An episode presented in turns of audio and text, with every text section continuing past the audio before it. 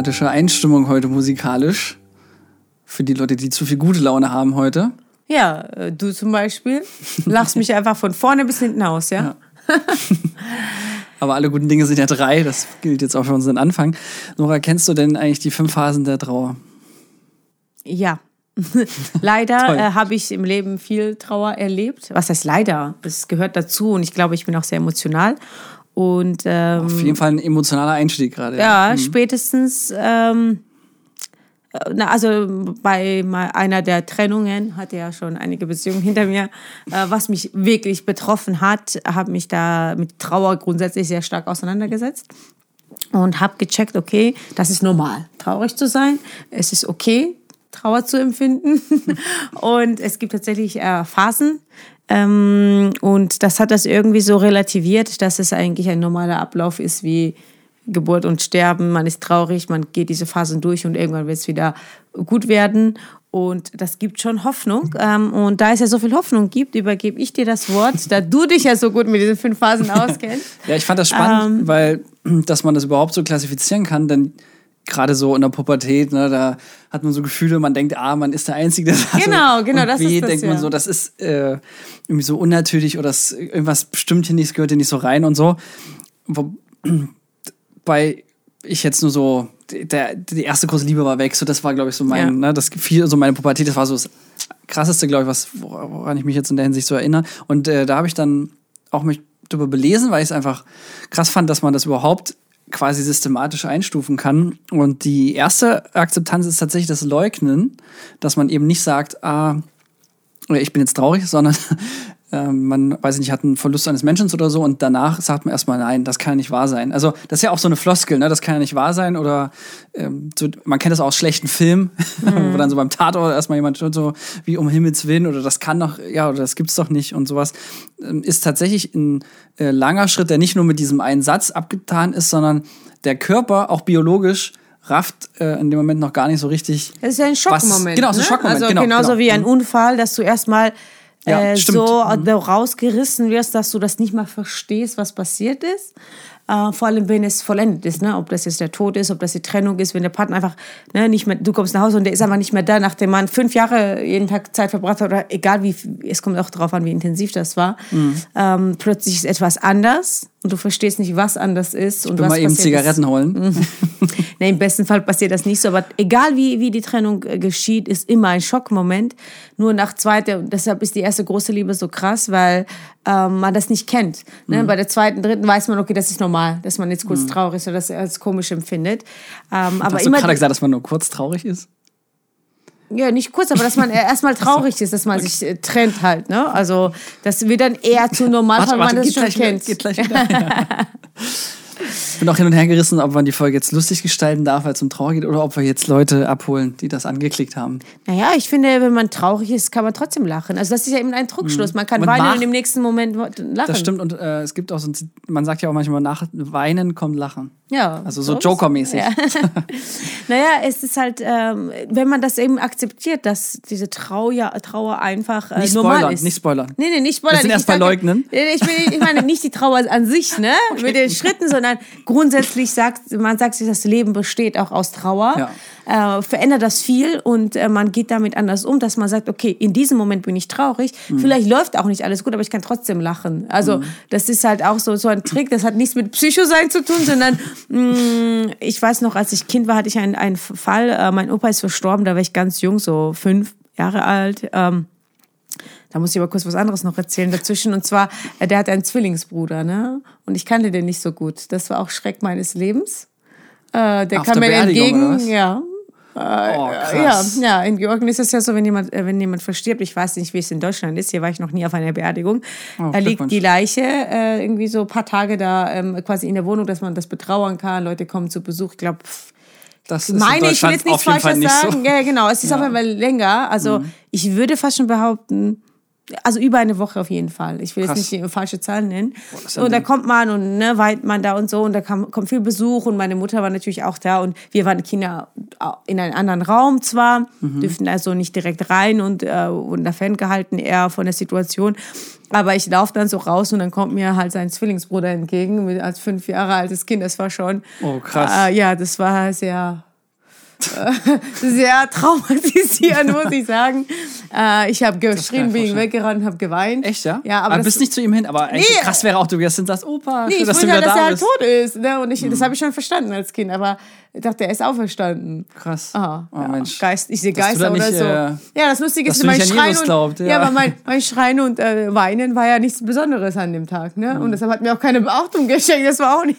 Krass, ja. Ja, aber es ist ja, wirklich so, man, da liegen ja viele Gefühle nebeneinander. Ja. Aber man muss ja auch sagen, ohne Trauer kein, äh, keine Freude, gell? Ja. Also, ja. Äh, und aus wieder an dem, äh, Mhm. diese, diese Zeit war ich sehr erstaunt, wo dann meine Mutter kurz über was gelacht hatte, also unabhängig von diesem Raum. Es waren viele, Familie kommt ja auch zusammen Mhm. und haben über irgendwas geredet und es wurde einmal gelacht, ne? Und ich habe mich, ich war total schockiert als Kind, wie man lachen kann, wenn man jetzt hier so voll die Trauerfeier hat, alle weinen, alle. Aber es heißt ja auch ne? Trauerfeier. Ja. Ne? Also, es Ja. ist eine Feier. Äh, und äh, das habe ich damals nicht verstanden. Natürlich, ne, ich war jung, äh, die hatten keine Zeit mehr, was zu erklären, die waren mit eigenen Gefühlen beschäftigt. Ähm, und ich muss sagen, äh, sogar da habe ich dann schon gemerkt, das muss nicht unbedingt, ne, Trauer heißt nicht, dass man jetzt äh, Leben lang nur noch traurig sein muss. Und wenn das nur eine Phase ist oder man, man, man es als eine Phase sieht, kann man auch in der Situation schon lachen. Ja, dann. Ne? Kommen wir zur Phase Ja. 2. Ja. Die Ich Rakete. unterstreiche das mit meinen, meinen, meinen schlimmen Erfahrungen, ne? weil du, ja Du nicht so hast viel es- Trauer hattest im so Leben. Dinge aus, ja. Äh, Wut, das ist Phase 2, Mhm. dass man es äh, verflucht, dass man sagt, warum ich, warum, warum er, was auch immer, warum sie. So, das ist ein Ding, wo man dann starke Gefühle hat. Äh, Mhm. Das ist genau der Punkt, wo man nicht stecken bleiben sollte, meiner Meinung nach, weil um äh, das verbittert ja. Mhm. weil äh, wenn man dann anfängt mit, ja, warum äh, wurde äh, mein Partner mir genommen, zum Beispiel, wenn er jetzt irgendwie frühzeitig stirbt oder Kind oder was auch immer, wenn so starke Ja, äh, oder Sachen Wut gegen sich selber, ja, du die Beziehung vom Baum Fehler gefahren gemacht hast, hat. ja. Mh, äh, Kenne ich tatsächlich auch, auch sehr gut ähm, in bestimmten Situationen. Und äh, meine Tipp ist tatsächlich, was mir geholfen hat, ist tatsächlich die Wut rauszulassen. Klingt jetzt erstmal komisch, habe ich auch sehr, sehr spät gesehen, dass es gut tut. Ähm, und zwar, äh, ich weiß doch, dass ich äh, einen Schrank, äh, was ich sowieso wegwerfen wollte, zerstört habe. Aber es ging halt nicht, ne? Und ich wollte es einfach abbauen. Und da bist du nicht so geduldig, wenn du in diese Wutphase bist. Habe das ein, zwei Mal eingetreten, das war so befreiend.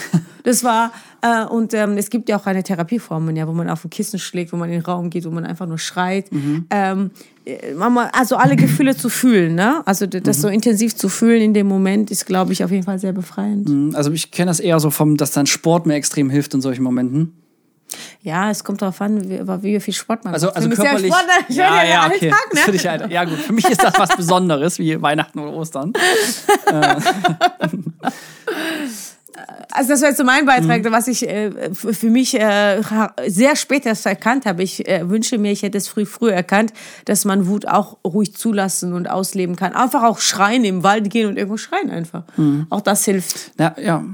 Okay, interessant. Also voll rein statt raus. Ich bin sowieso der, äh, der Meinung, dass man alles äh, fühlen sollte und muss, weil ich glaube, sobald man es unterdrückt und davor wegläuft, früher oder später kommt das dann raus. Irgendwann wird ein Moment geben, wo du dann eben, äh, wenn du ähnliche Situationen erlebst, dann wieder total überreagierst, weil du diese, diese Trauer und diese Wut nicht verarbeitet hast. Dann hast du den nächsten und dann ist kleiner Streit und dann fängst du schon, explodierst du schon ohne Grund, fast schon, oder, oder halt übertrieben, weil man so viel Erinnerung gespeichert hat, die man nicht rausgelassen hat. Das ist auch eine Lebensphase, wo man generell keine wichtigen Entscheidungen treffen sollte. Also wenn man dann eine Wohnung kaufen möchte, ein Auto oder einen Mietvertrag unterschreiben möchte, dann äh, sollte man da nochmal drüber nachdenken, weil das natürlich ein Ding der Extreme ist, wo man sehr, ähm, in, ähm, wie sagt man, äh, wenn man so hin und her springt, also so nicht intuitiv, sondern ähm, sehr impulsiv Entscheidungen triffst. Und bei großen Geschichten, wo es da ein bisschen mehr dran hängt, äh, so wie manche, ich sage jetzt mal, eine Beziehung kitten wollen mit einem Kind, ja, ich würde sagen, bin jetzt kein Experte, aber ich glaube, schlechte Idee. Ja. Aber äh, gefühlsgesteuert Sachen zu entscheiden ist sowieso nicht richtig. Also Bauchgefühl ist was anderes als Emotionen und Gefühle, die gerade in ein Hochpochen ausgrund von einer Situation. Und das ist halt ähm, äh, ist gar nicht so so einfach, das zu unterscheiden, weil in dem Moment fühlt sich dieser Wut ja wie so krasser Antrieb an. Ja, zum Thema Wut fällt mir noch ein, dass es ja auch. Und niemanden morden, ne? Das fällt auch zu. Wut. Achso. Ja. Niemanden irgendwie wehtun wehtun. oder so, ne? Mhm. Bei den Ex-Freunden auftauchen und abbrennen oder so. Gab's ja schon alles, ne? Haus abfackeln, Auto zerstören, keine Ahnung. Mhm. Das sind diese Wutmomente. Ja. Dann doch lieber im Wald schreien, ne? Hilft, ja.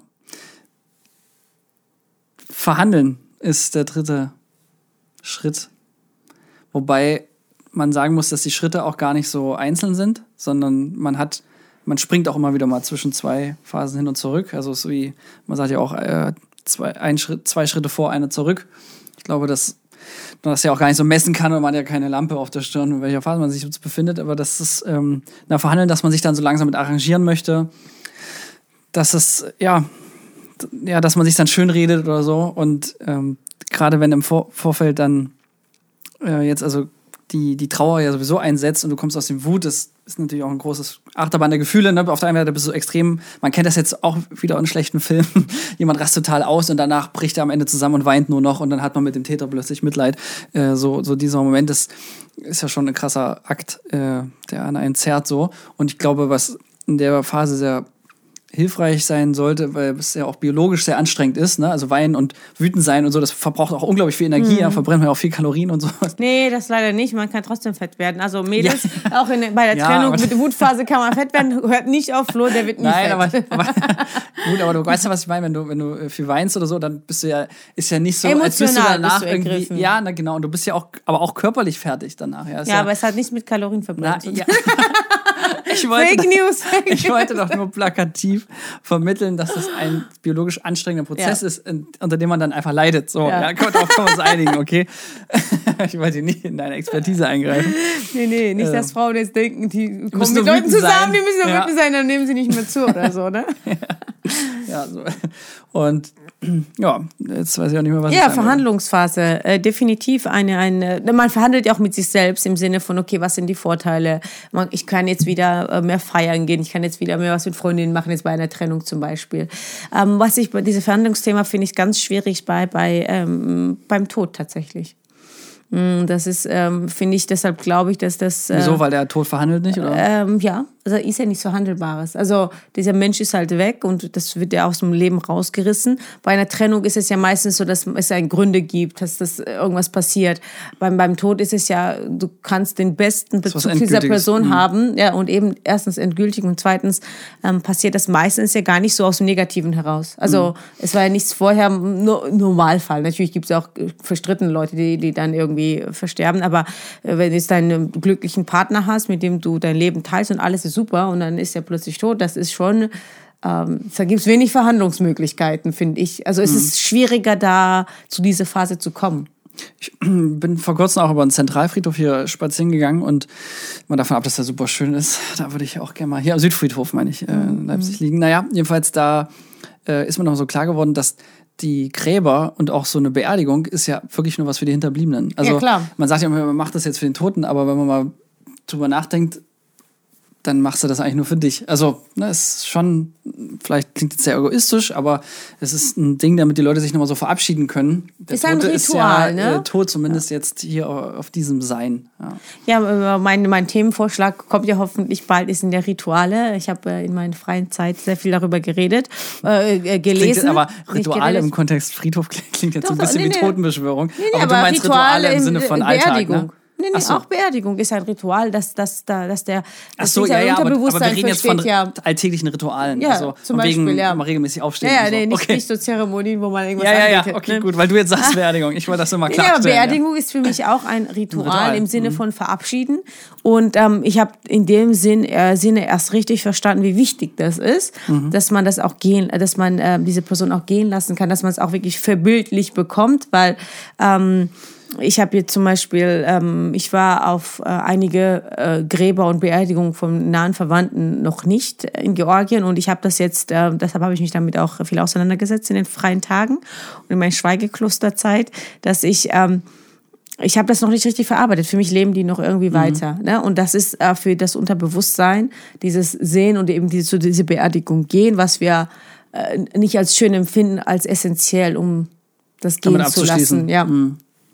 Äh, trotzdem ist man danach natürlich traurig, aber das ist eben dieses, dieses Bewusstwerden, dass es jetzt tatsächlich vorbei ist. Das muss ja auch äh, geschieht nicht ohne in, in Fantasie, sondern das muss man wirklich wahrnehmen Mhm. als Mensch. Damit es erstmal schl- wird's schlechter, damit es dann Ja. mittelfristig besser wird. Ne? Ja. Ja, und schlechter werden ist das Stichwort für die vierte Phase, weil das ist die Depression per se, also die Trauer im Trauersinne, also das, was klar ist, ja, traurig, traurig sein. Äh, die wohl längste Phase, wenn ich das richtig gelesen habe. Ähm, und gut, Depression ist natürlich jetzt ein krasses Wort, weil rein von Definition ist ja die Depression ist die Traurigkeit in Abwesenheit von Gründen. Also das, dann ist, nur dann ist es ja wirklich eine Krankheit, wenn du einen berechtigten Grund hast und ich rede jetzt von einer Trennung und du bist dann zwei Monate traurig, dann hat das ja sozusagen einen kausalen Zusammenhang. Dann redet man nicht von einer Depression. Äh, ich glaube, Depressionen sind dann drei bis sechs Monate. Also wenn es ein längerer Zeitraum ist ähm, und man ist ja grundlos traurig, weil ja teilweise ist es ja sogar auch biochemisch, dass dann ähm, Botenstoffe Ja, so- fehlen im Gehirn glaube, so und du sozusagen dann es, Glückshormone nicht, fehlen. ne? Also Aber ja, na, es ist so, nicht, ja. nee, es ist nicht, äh, es ist nicht äh, grundlos. Es, manchmal hat es ja auch wirklich, deswegen die Medikamente helfen bei Depressionen, bei, bei dieser Art von Depression ja wirklich, weil du äh, einfach, also chemisch sozusagen was nicht passt, aber es ist insofern grundlos, dass du eben nicht gerade eine Trennung hattest, sondern Ja. du fühlst einfach äh, innere Leere, ohne dass du Aber weißt, es kann auch äh, eben sein, dass du halt Trennung vor zehn Jahren nicht verarbeitet hast. Das wollte ich nur sagen. Ja, also es ist ja. halt manchmal kommt irgendwas, äh, irgendwelche Gefühle, die du da nicht einteilen kannst. Ähm, das ist ja das Verrückte an der menschlichen Psyche sowieso, dass man manchmal ein, Gefühle überkommen, die total nicht gerechtfertigt sind in dem Moment, aber Mhm. irgendwo irgendwann das irgendwie so aufgenommen wurde, nicht verarbeitet wurde oder einfach jetzt aus irgendwelchen Ängsten rauskommen nochmal oder wie auch immer. Mhm. Ja, es ist ja auch ähm, klar, dass man das auch gar nicht pauschalisieren kann. Aber äh, ich habe tatsächlich einen äh, Film gedreht, der ist noch nicht veröffentlicht, äh, und, äh, über einen depressiven und bipolaren Menschen, sozusagen nach einer wahren Geschichte. Das sollte eigentlich ein Dokumentarfilm werden. Habe da äh, sehr, sehr viel drüber gelesen. Hab den Rollenspiele heißt der, der Film, der ja eben mit verschiedenen äh, Persönlichkeiten arbeitet, äh, nach, nach einer wahren Geschichte sozusagen. Und äh, das ist ja schon so ein Ding, wenn da hatte ich auch Vorgespräche, wenn du sozusagen äh, gerade noch gelacht hast und im, nächsten Augenblick äh, kullern die Tränen. Ähm, das ist zum Beispiel auch so ein Ding, ja, wo, äh, wenn du so Triggerpunkte hast, die dir dann erwischst, eine Sache ist ja verarbeiten und eine andere Sache ist ja, dass es sich immer noch traurig macht, dass jemand zum Beispiel verstorben ist. Ich glaube auch, dass man zum Beispiel, wenn ein Elternteil stirbt, glaube ich nicht, dass man da jemals so drüber hinwegkommt, dass wenn man darüber nachdenkt, lachen kann. Also ich kann es mir nicht vorstellen. Ich glaube, das ist schon, äh, ich bin Gott sei Dank noch nicht da, ähm, aber da stell den ich mir- Großeltern kann man das vielleicht- das stelle ich mir sehr, sehr schwierig vor, weil ich glaube, natürlich kann man sagen, dass du ne, mit einem Lächeln, das war ein toller Mensch, und das, aber im, im, im Tiefen hast du immer so irgendeine Grundtrauer, die du dann halt, ähm, das, auch egal wie positiv du das Leben siehst und alles, das wird dich irgendwie, ne, das ist, sind halt einfach auch mal so die anderen Seiten des Lebens. Ich finde es auch äh, krass, wie man mit Depressionen oder mit schlimmen Momenten umgehen kann oder auch Schicksalsschlägen. Ähm, Nochmal eine Filmreferenz, sorry, ich habe nichts anderes als Filmregisseur. Ähm, ein Dokumentar von Werwolf, den hast du, glaube ich, Ja. auch gesehen, ne? Der ist ja dieses Jahr fertig geworden. Und äh, es handelt sich um zwei Leute, die nach der, in der Nachkriegszeit in russischer Gefangenschaft waren, in KZ-ähnlichen Umständen, wo 30 Prozent Sterbequote war. Und ähm, die zwei Hauptdarsteller, äh, der Herbert und der Hans-Georg, ne, die beiden haben ja dasselbe erlebt und sie sind mit ihrer Trauer extremst unterschiedlich umgegangen. Das heißt, der eine ist dann äh, nach Westdeutschland gegangen, war in den Welthäfen der Welt und ist zweimal geschieden, äh, war, hat, hat aber alle Weltstädte gesehen und ist groß rumgekommen, konnte drüber reden, äh, hat aber nicht drüber gesprochen, hat das alles wegignoriert. Und der andere war in, dann in Ostdeutschland, dann später in der DDR, hat seine Heimatstadt nie verlassen, äh, ist verheiratet, hat große Familie, ähm, wollte drüber reden, konnte aber nicht drüber reden in der DDR. Ja? Also die zwei sind zwei lebenden Paradoxen und die haben dasselbe erlebt. Ja, wie gesagt, es ist, äh, die waren auch immer zusammen in den einzelnen ähm, umgebauten KZs und so. Und das Verrückte ist aber und das ist auch entgegenläufig äh, dieser ähm, ähm, ja, Therapiemethoden, die man so kennt als Laie, sage ich jetzt mal, ja, so von wegen, du musst drüber reden, du musst es aufbereiten. Anhand dessen Beispielen von diesen Schicksalen war es so, dass derjenige, der, der Hans-Georg, der die, der Westdeutschland bereist hat und äh, also der äh, die Welt bereist hat und der nicht, der das einfach hart ignoriert hat, der hat einfach 45 Jahre lang nicht drüber nachgedacht. Ja, ich habe die ähm, dokumentiert, als sie dann Mitte 80 waren. Ähm, er ist jetzt 92 und es ist wirklich so, dass er hat ein McCain-Lächeln auf den Lippen, ja, der hat so diese, auch diese Ami-Attitude, also der ist einfach so ein, so ein Strahlemann, der hat auch noch unsere Kameraassistentin angegraben und so weiter, ja, also bei der Premiere und so. das war ein kleiner Lustbolch, würde meine Oma sagen. Ja. Und andersrum, der Kollege, der, also der, der Herbert, der viel drüber gesprochen hat, der, den hat man es im Gesicht schon angesehen, dass er einfach ein ganz schlimmes Schicksal ähm, hinter sich hat. Und mhm. das ist so äh, verrückt, dass meine Erkenntnis aus den äh, zehn Drehtagen, die ich mit denen hatte, wirklich war, dass ähm, nicht Ignoranz, sondern ähm, Ablenkung und Verdrängung auch ein legitimes Mittel sein kann. Ja, sein kann. Natürlich. Ja, ich will ja, genau ja. nur generalisieren, das ist sowieso äh, gibt ja gar keine Ferndiagnose, ja. aber äh, einfach mal darüber nachzudenken, weil mh, hm, jetzt ein ganz ganz klein runtergebrochen, ne, das hat jetzt nichts mit meiner Vorgeschichte zu tun, aber wenn ich einen anstrengenden, stressigen oder einen, einen schwierigen Alltag habe gerade, ja, weiß ich nicht, äh, ne, wo es einfach einem nicht so gut geht, ja, in Zeiten, wo es einem nicht so gut geht, dann kann ich zum Beispiel extrem gut und gerne Filme schauen, Serien schauen, VR-Brille spielen, mhm. bin weg und teleportiere mich weg wenn es mir extrem gut geht, interessiert mich das eigentlich alles nicht. Dann ist das scheißegal, was auf der Leinwand drauf ist, weil mein Alltag ist viel geiler. Weißt du wie? Also mhm. ist jetzt nur so ein ganz klein heruntergebrochen. Ist mir so aufgefallen ähm, in meinem Alltag, dass ich extrem genießen kann, wenn es mir schlecht geht, mich auch mit positiven Dingen abzulenken. Deswegen gucke ich zum Beispiel auch, habe ich keinen Bock auf Horrorfilme, weil ich befasse oder mit so echten Mordfällen. Ich weiß, das ist auch ein Riesending auch bei Podcast. Äh, kann ja auch jeder machen, aber manchmal ist ja auch zum Einschlafen und so. Aber ich will mich wirklich dann äh, mit, von außen echt nur mit positiven, tollen Dingen beschäftigen, warum mich wirklich äh, Filme mit Happy End interessieren oder Comedian, mhm. Ko Ko Komödie und so weiter, äh, weil ich mich dann lieber mit was Positivem bereichere, ist jetzt aber vielleicht äh, runtergebrochen auf den Alltag. Ja, verdrängen äh, in, in gewissen äh, Fällen kann es wirken, aber ich bin immer dafür, dass man es aufarbeitet. Aber das ist auch so Typsache. Und man muss ja auch äh, schauen, was ist das für eine Situation. Ja, ist ja vielleicht ist auch eine extrem krasse Situation ja, genau, von denen. Wenn, ja. wenn wer das jetzt, äh, wenn man etwas erlebt hat, was wirklich sowieso wahrscheinlich zwei Leben dauern würde, das aufzuarbeiten. Ja. Ja, dann lohnt sich genau. das nicht mehr. Ne? Dann muss es ja immer in Relation sehen. Ne? Dachte ich auch, vielleicht, vielleicht in Extremfällen. Ja. Ja, mhm. ja, und was ist dann deine letzte Phase? Die Freude, Power, whoop, whoop, oder? Äh, ein bisschen simpler, äh, tatsächlich die Akzeptanz. Also, dass man, und das ist interessant, dass die letzte Trauerphase gar nicht das äh, Happy End im Hollywood-Sinne ist, sondern äh, schlicht und ergreifend dieses Akzeptieren, es ist so, wie es ist und es ist okay, wie es ist. Und äh, wir sterben alle, äh, wir haben alle Krankheiten. Also jeder hat irgendwann irgendeine Krankheit. Und das mhm. ist so, äh, du wärst ja gar nicht gesund, wenn es keinen Krank gibt. Also so vielleicht ein bisschen ohne Böse kein Gut, wie auch immer. Also da, das rede ich mir immer so ein bisschen ein als Mantra. Ähm, und daher ist die ernüchternde Erkenntnis, es akzeptieren zu können und gut ist. Ja, das ist aber eine lange Phase, bis, das, bis man das dann hinkriegt, je nach, je nach Größe des Problems.